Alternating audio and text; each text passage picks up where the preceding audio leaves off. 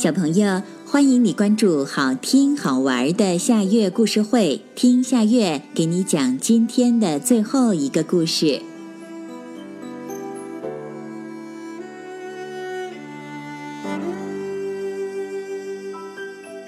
一枚硬币的旅行，一不小心，硬币滚到了马路边儿。这时，刚来的一个小男孩把它踢到了草丛里。哎呦！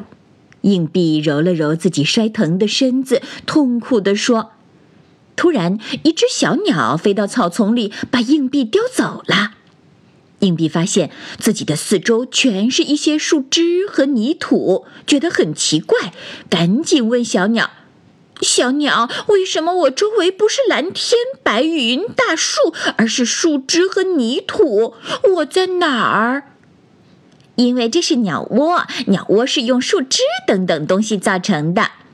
小鸟扑棱着翅膀，眨着眼睛说：“哦。”硬币连连点头，又看见小鸟在吃虫子，而且到处找食物。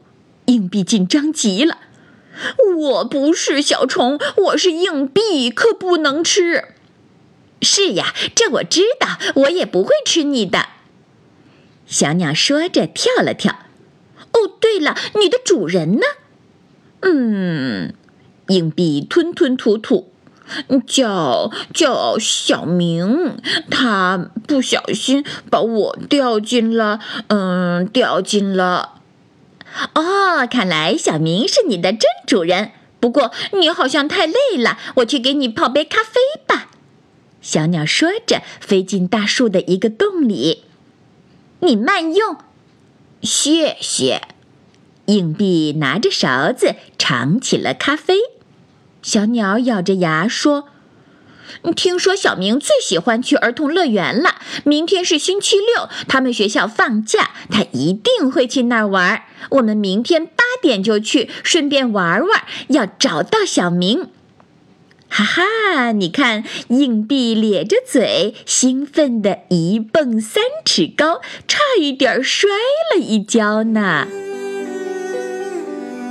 好啦，今天的故事就到这里了。可是我还想听。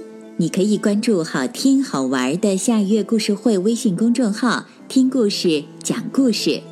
小朋友，晚安。